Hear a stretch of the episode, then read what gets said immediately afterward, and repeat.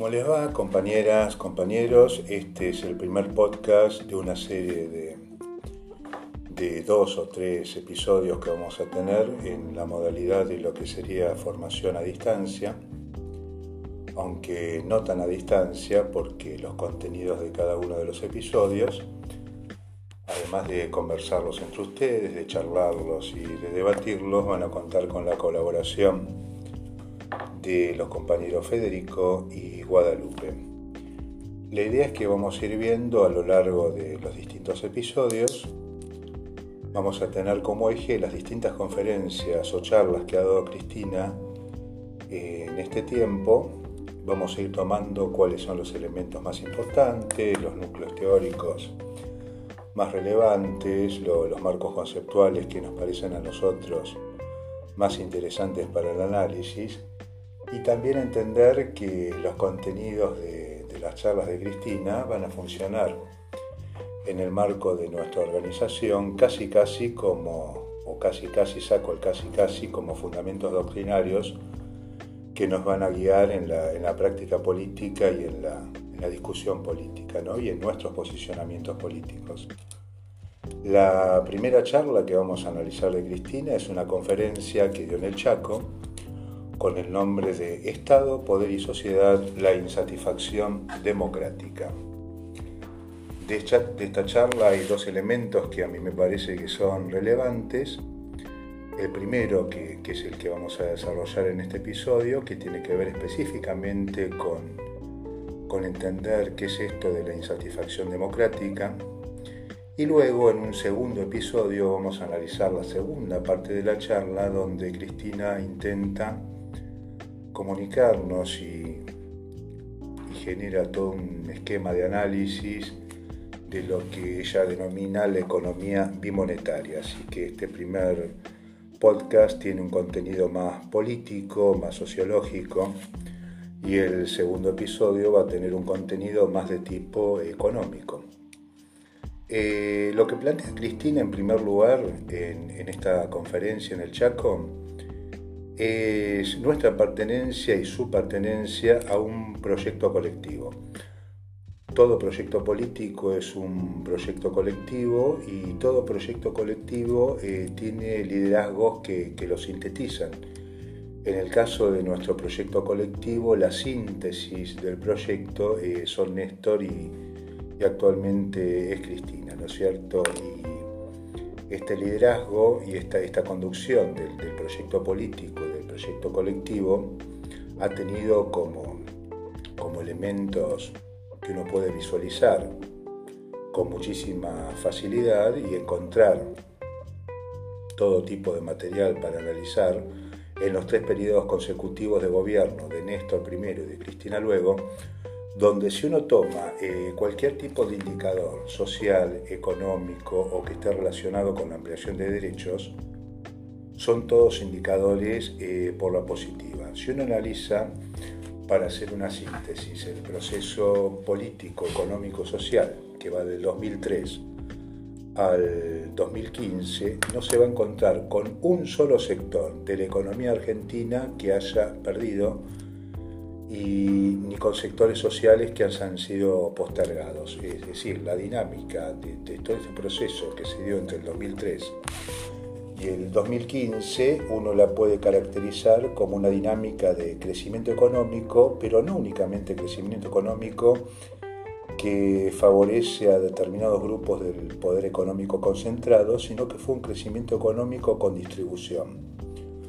Con distribución del ingreso, con distribución de la renta,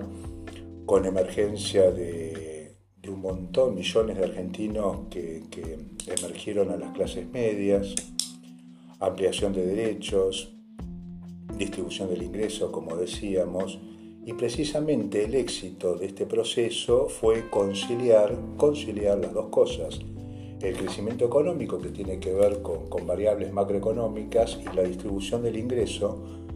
que de alguna manera uno lo veía en la vida cotidiana de cada uno de nosotros y tal vez el, modo más perceptible de, ver la, la, distribución del ingreso tiene que ver en esta división que se hace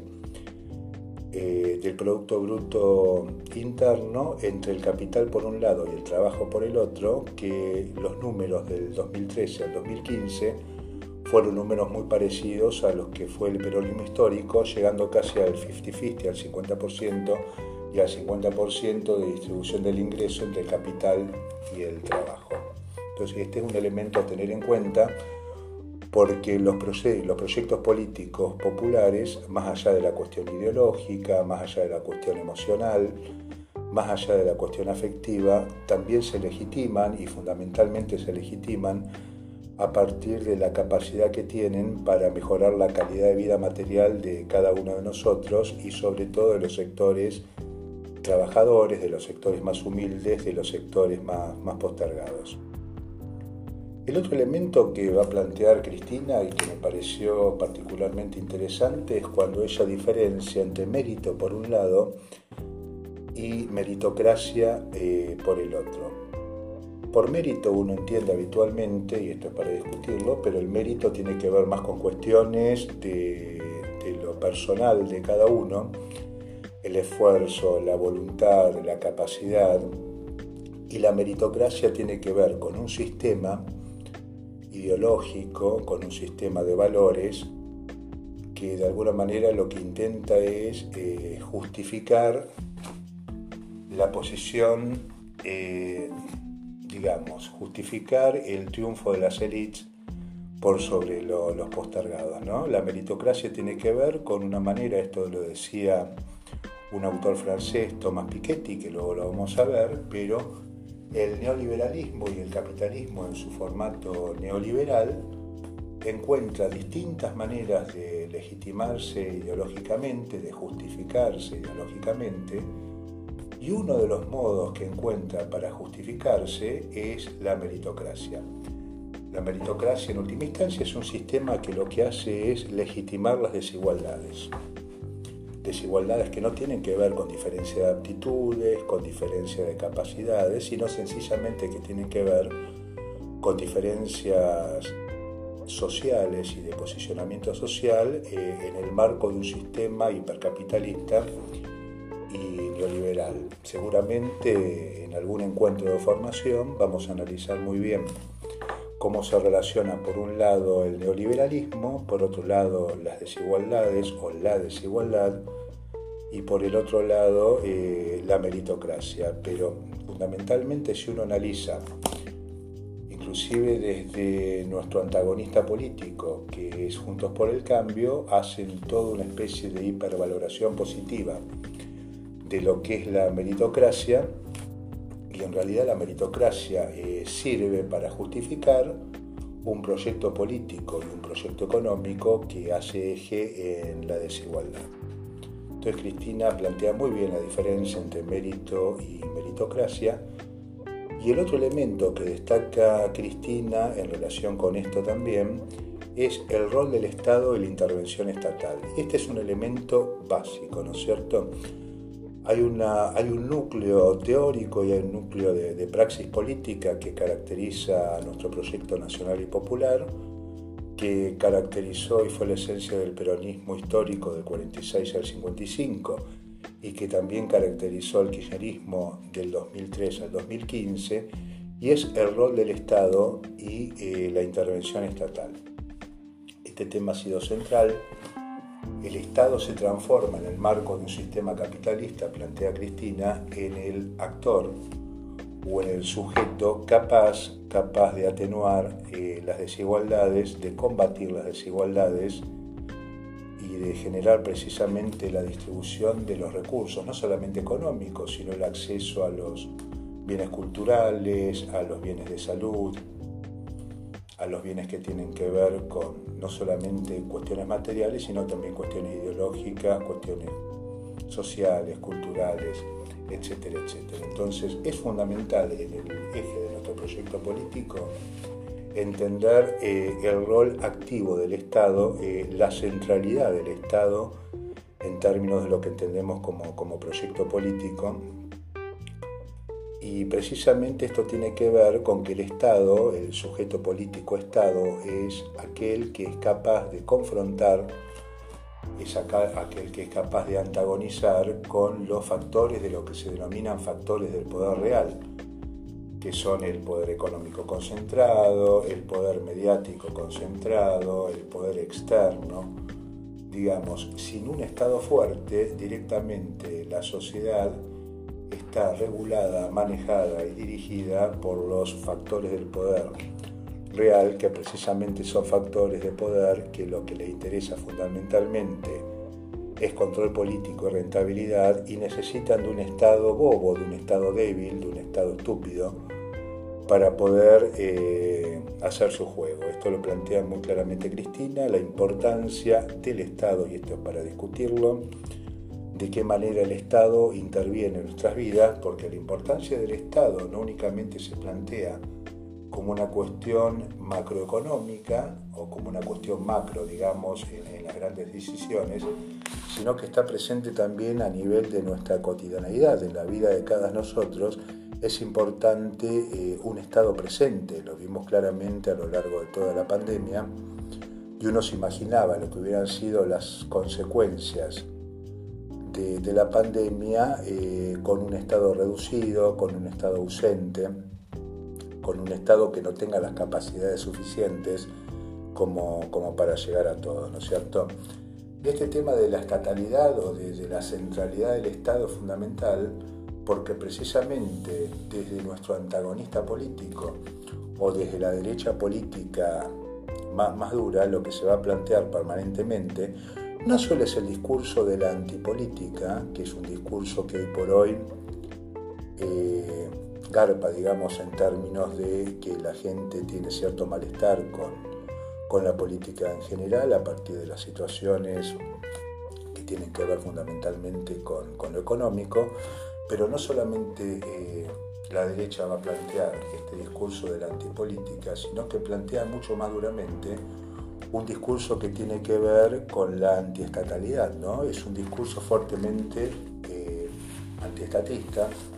esto reconoce sus orígenes eh, en el liberalismo histórico y en el liberalismo más, duro históricamente. Uno recuerda, por ejemplo, eh, al Soaray, que fue tal vez el, liberal más conocido antes de, Caballo y todo eso, la década del 60, del 70, del 80, el fundador de de la UCD que es el antecedente directo en términos ideológicos de Juntos por el Cambio, eh, el planteo que hacían era, y, eso también lo toma la, dictadura en términos ideológicos, eh, achicar el Estado es agrandar la nación. Entonces plantear una falsa dicotomía entre un Estado fuerte, consolidado, con capacidades, con recursos, la, nación argentina. ¿No? Es exactamente a la inversa, eh, no hay nación posible sin un Estado que tenga recursos, que tenga capacidades y que tenga eh, fortalezas. Este elemento es central. Entonces nos encontramos que frente a esta idea nuestra,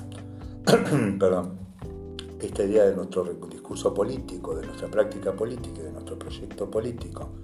que tiene que ver con la centralidad del Estado, eh, hay un discurso que demoniza lo político, que estigmatiza a la política,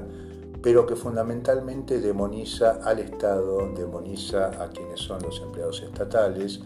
demoniza las compañías del Estado, esto lo ve uno clarito, por ejemplo, con todo el proceso de demonización que ha sufrido Aerolíneas Argentinas, que es un caso emblemático en relación a lo que es una empresa estatal y que Cristina en su última conferencia en Calafate planteaba eh, la importancia de aerolíneas argentinas, no únicamente en cuanto a empresa de, comunicaciones y como empresa aérea, sino cuánto le debe el turismo de cada una de nuestras provincias, el sector gastronómico, el sector hotelero, etcétera, etcétera, eh,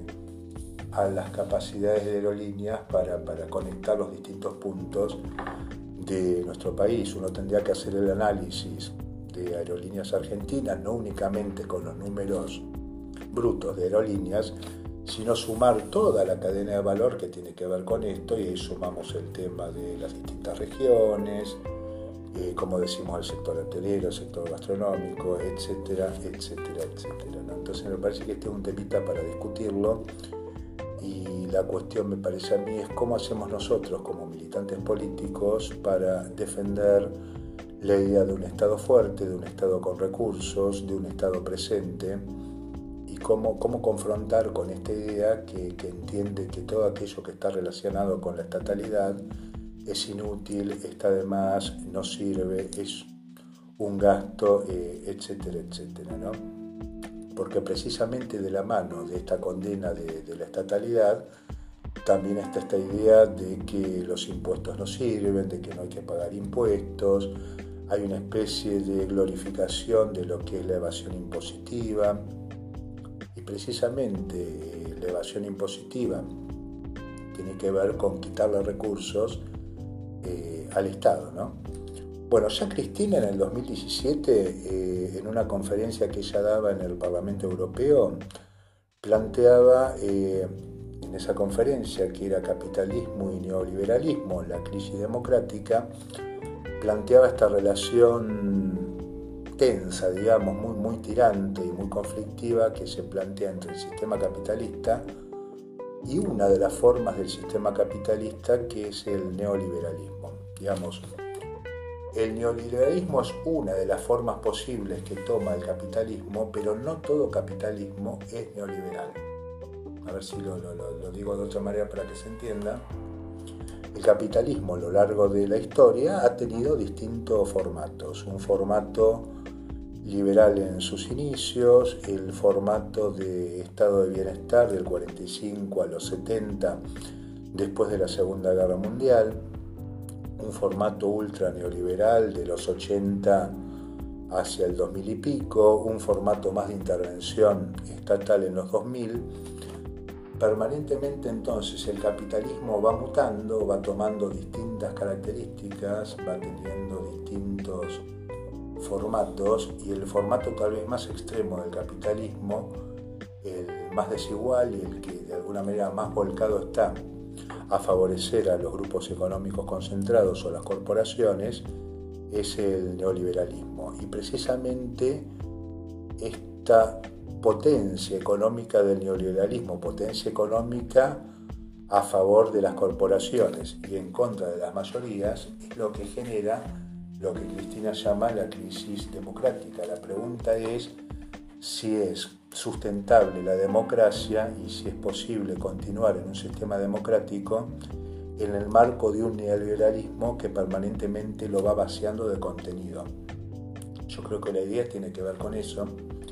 tiene que ver con que este sistema neoliberal está tan sesgado para el lado del poder económico concentrado que termina vaciando de contenido a la democracia y transforma la democracia en una simple ceremonia, en un ritual de elegir gobierno cada, cada cuatro años y estos gobiernos no son capaces de modificar el sistema neoliberal, ¿no es cierto? Eh, Cristina va a plantear en la conferencia esta del 2017 también que el capitalismo ya no es un sistema político, un sistema ideológico, sino que el capitalismo se ha independizado de toda ideología. Este es un elemento para discutirlo, ¿no es cierto? Para Cristina el capitalismo entonces no tiene que ver con un sistema político determinado, no tiene que ver con un marco ideológico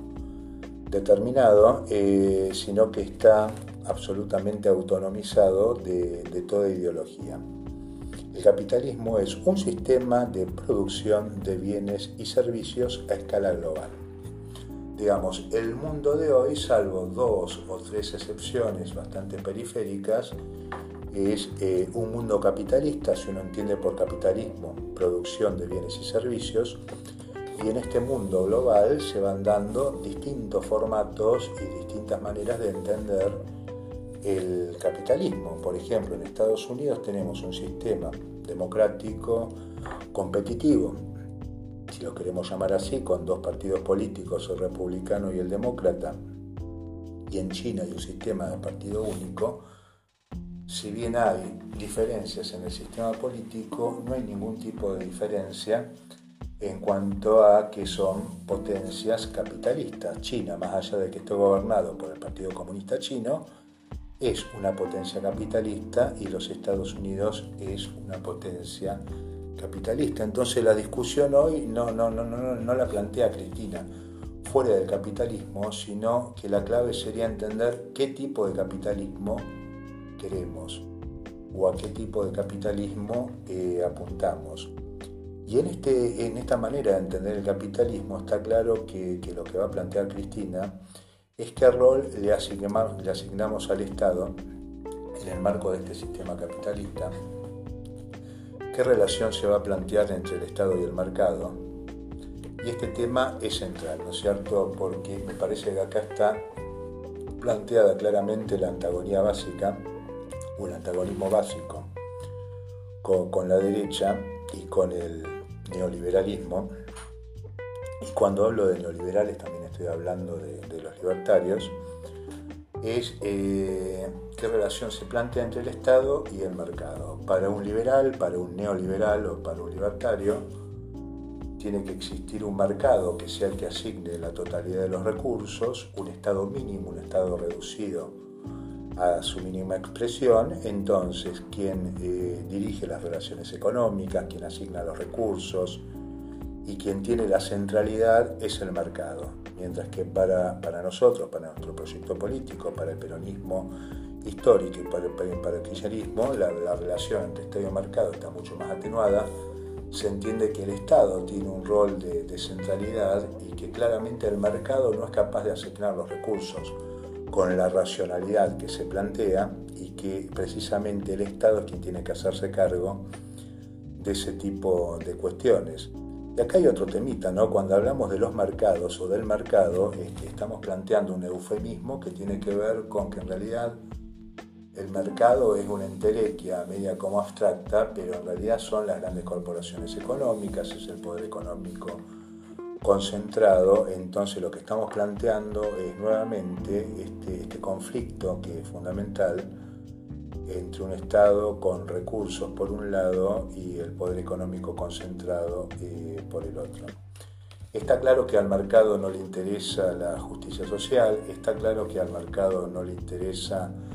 la distribución del ingreso, está claro que al mercado no le interesa el tema de reducir o combatir las desigualdades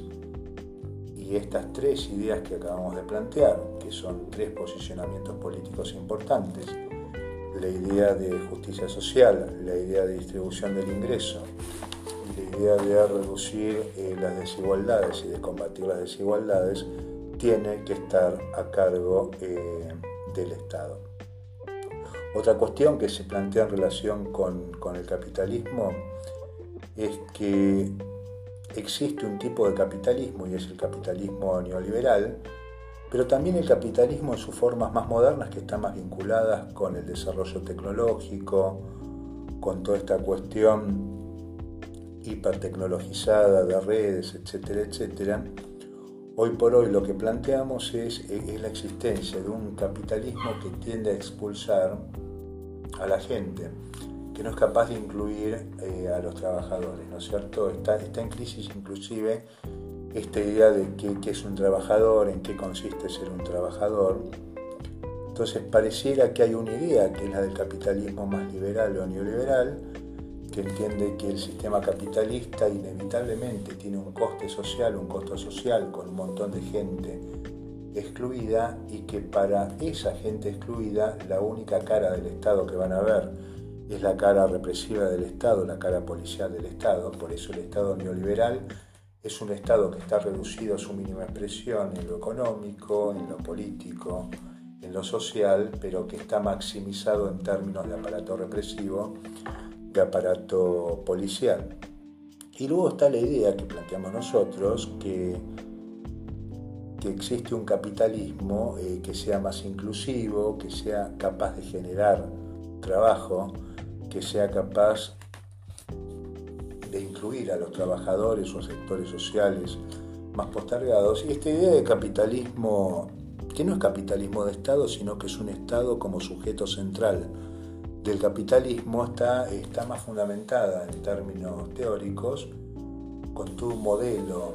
de teoría económica que se llama keynesianismo, que se opone al modelo más neoliberal de la Escuela de Viena, de Friedman, de Hayek, etcétera, etcétera. Y fundamentalmente lo que plantea el keynesianismo es esa capacidad del Estado para generar inversión, para generar trabajo, para arreglar las fallas del mercado, eh, etcétera, etcétera. Entonces, lo que está claro es que para, para tenerlo claro, el capitalismo es un sistema económico, es un sistema de producción de bienes y servicios y el capitalismo fundamentalmente va donde gana plata y le conviene. Ahora, la cuestión es quién marca las reglas de juego. Si las reglas de juego las marca el capital o las reglas de juego las marca el Estado y el Estado es como la síntesis de, la sociedad, ¿no es cierto? Cuando te plantean este tema de, de garantizarle al capital determinadas cuestiones, en realidad esta idea de garantizar tiene que ver con cumplir todos aquellos requerimientos que plantea el capital, Estado débil, un Estado ausente, un Estado que no es capaz de asegurar determinadas cuestiones. Entonces me parece que este tema eh, es importante, ¿no? el tema del rol del Estado, el tema de quién se hace cargo de marcar las reglas de juego. Un Estado débil no es capaz de marcar las reglas de juego, si lo es un Estado fuerte. Eh, una segunda conclusión que es importante en relación con el sistema capitalista y con el capitalismo es el avance de las desigualdades y el retroceso del Estado en todo el mundo y este avance de las desigualdades y este retroceso del Estado está poniendo en crisis la democracia. Este fenómeno no únicamente lo, visualizamos en, la República Argentina, lo visualizamos en la región, lo visualizamos en el mundo, es un tema global. Digamos, en la medida que las sociedades se tornan más desiguales y en la medida que el Estado retrocede, la democracia entra en crisis porque la vaciamos eh, de contenido. Y lo que uno registra, y lo registró con mucha más profundidad a lo largo de la pandemia, es la carencia de instrumentos por parte del Estado para responder a desafíos tecnológicos, económicos, sanitarios, eh, etc. Entonces lo, lo, que hoy podemos constatar es que hay una relación directa entre la concentración de la riqueza y la concentración de la riqueza es una consecuencia directa del capitalismo en su formato neoliberal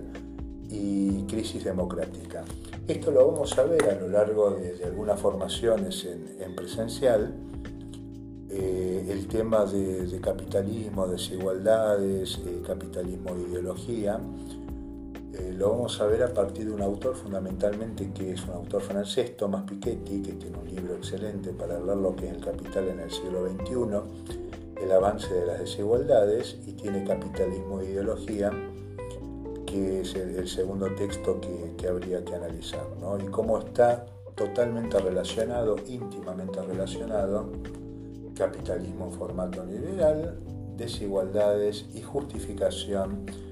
de esas desigualdades y por supuesto crisis eh, del sistema democrático a partir de que no hay democracia eh, posible si no hay una democracia de contenidos materiales consistente, ¿no es cierto? No hay una democracia posible con condiciones de vida materiales eh, donde la mayoría de las poblaciones y de los sectores trabajadores y populares estén en condiciones de, no poder vivir eh, dignamente. Ahora, también lo que ha quedado claro lo que ha demostrado la, pandemia es todo esto que venimos planteando y es la falacia, plantea Cristina también, del relato eh, neoliberal, digamos. El relato neoliberal, el discurso neoliberal, lo que planteaba era la ineficiencia del Estado, que el Estado era inútil, que el Estado no servía. Y lo que se ha demostrado a lo largo de la pandemia es que el Estado fue el actor básico que, por ejemplo, en la República Argentina permitió eh, combatir a la pandemia de un modo que no se hizo en países como Estados Unidos, como Canadá, España, Francia, Gran Bretaña, Italia, etcétera, etcétera. Hay otro tema también y que tiene que ver directamente también con la pandemia, que fue todo lo que se invirtió en investigación y desarrollo para la, vacuna en inicio son desarrollos estatales, todo lo que son las políticas sanitarias, las políticas de distribución de la vacuna, fueron eh, estatales también. Entonces, un, elemento central tiene que ver entonces con la reivindicación del rol del Estado, no únicamente como sujeto político, sino como sujeto social, como sujeto, en este caso, sanitario también. Entonces, nuestra tarea también en términos de lo que entendemos como proyecto político es cómo nosotros resignificamos el Estado, lo tornamos en algo valioso, porque para nosotros directamente eh, el Estado ocupa una centralidad que no la ocupan eh, en otros eh, proyectos políticos. Otro elemento central que tiene que ver con todo lo que estamos planteando es cuál es el rol, va a plantear Cristina también, del Fondo Monetario Internacional. El Fondo Monetario Internacional en la Argentina está presente a partir del, feroz endeudamiento que generó el macrismo. Esto lo vamos a plantear en, otro encuentro, vamos a analizar el, tema de la deuda de la deuda externa y cómo la deuda externa, esto como, como primera aproximación, no es únicamente una cuestión económica, o tal vez lo económico sea lo menos importante, sino que es un elemento de subyugación eh, político-ideológico eh, de los países. Digamos, la deuda no es tan importante en términos macroeconómicos, que sí lo es porque te condiciona el crecimiento y condiciona fundamentalmente la distribución,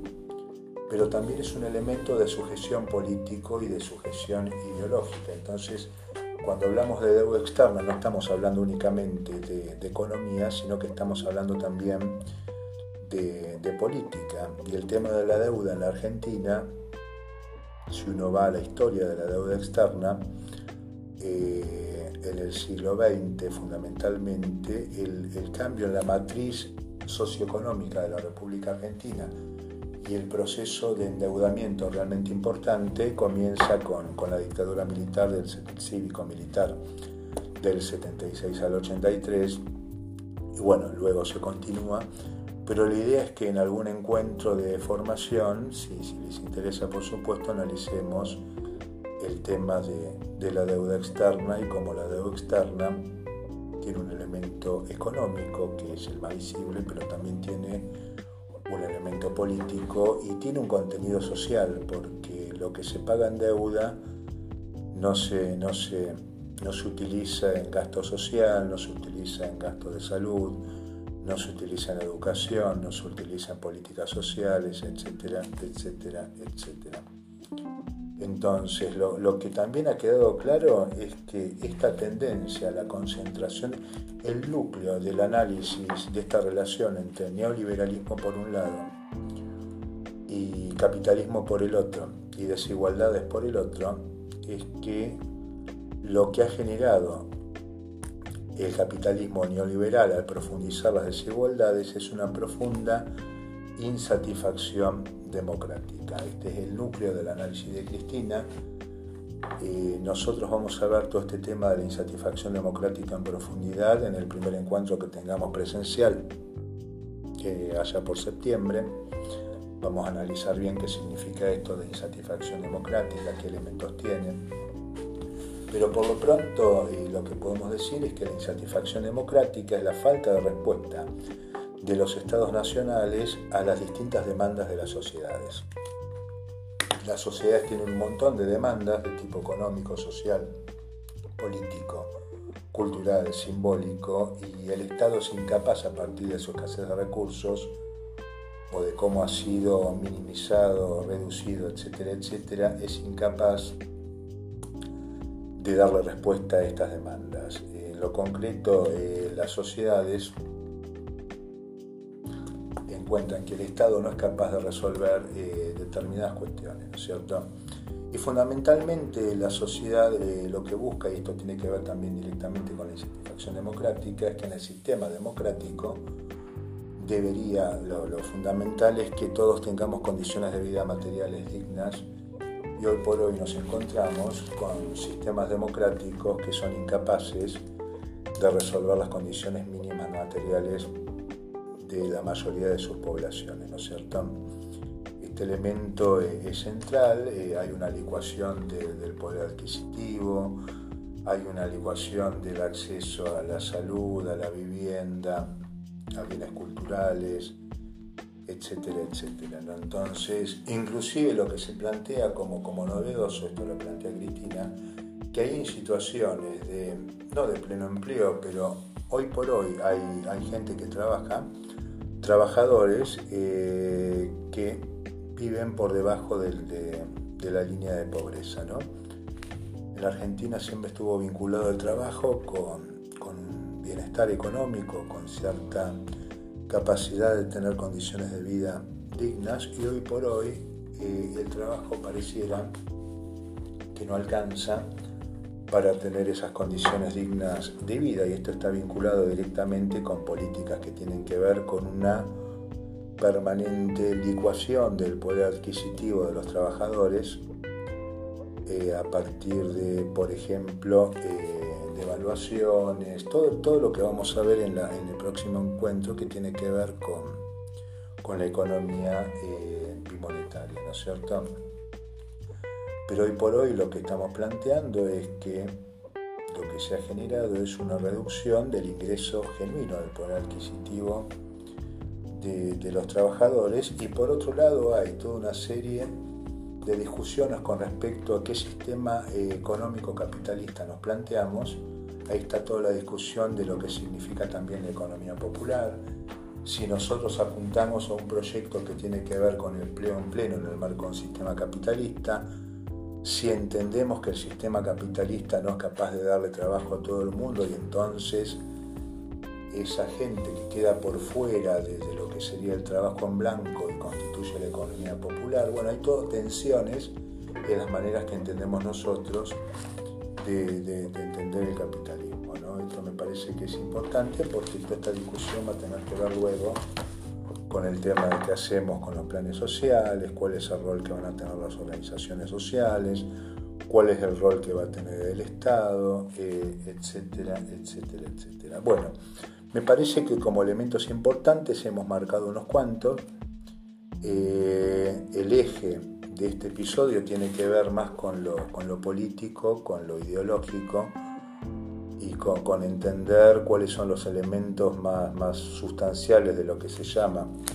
la insatisfacción democrática y en el próximo episodio, en 15 días, vamos a analizar todo lo que tiene que ver con la segunda parte de la conferencia de Cristina, que es aquella en relación con la economía bimonetaria. Muchas gracias por escucharme, un besito, un abracito y nos vemos. Y por favor, escuchen este podcast, porque si no lo escuchan, no tiene ningún sentido que yo lo esté haciendo.